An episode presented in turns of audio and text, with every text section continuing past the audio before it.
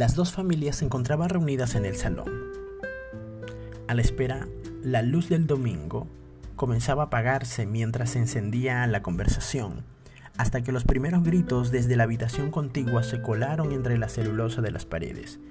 Entonces todos comprendieron que no habría boda. El día comenzó sin fuerza, como cansado de la rutina de tener que amanecer y atardecer sin motivo.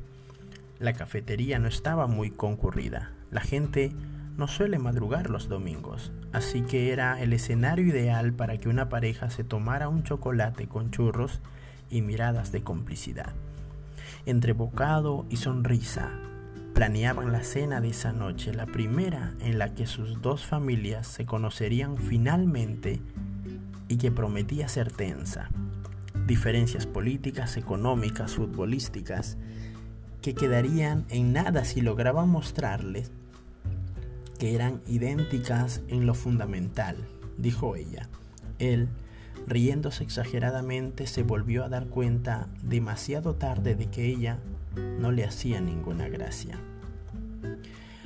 Pasearon por el centro histórico, esquivando turistas y botellas rotas. Los momentos de silencio eran más largos que las palabras, dejando una sensación incómoda que nunca antes habían sentido.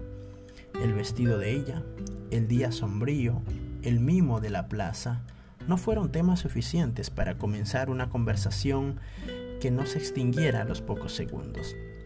Las palabras se esfumaban, se volvían vanas, se marchitaban. En cuanto salían de los labios, él buscaba insistentemente la manera de arrancarle una sonrisa con bromas y comentarios graciosos.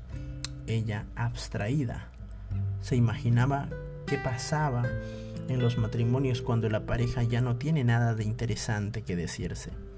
Después de un beso con más esquivez que pasión, se despidieron antes de la cena.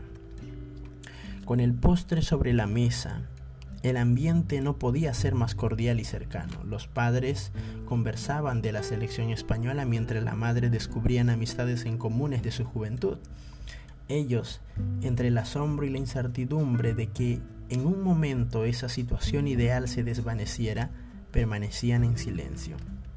Tuvo que suceder mientras recogían la mesa o al fregar los platos pero no fue hasta que se disponían a marcharse cuando ella notó que había perdido el anillo de compromiso y todos comenzaron a buscarlo por toda la casa. Cada minuto que pasaba, él estaba más nervioso, pensando en el dinero que le había costado y en lo que y en lo descuidada que ella había sido. Incapaz de reprimir su enfado, terminó reprochándoselo con un murmullo.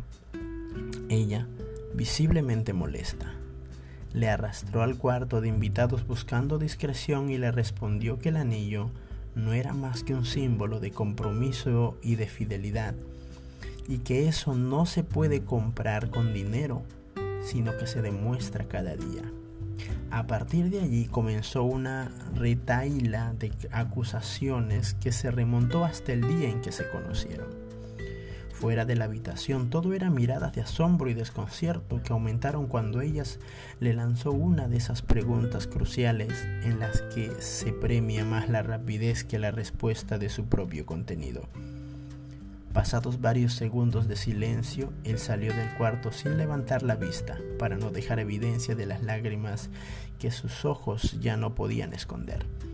Ella permaneció en el, interior de la habitación, conteniendo la respiración para que sus sollozos fueran un poco más silenciosos.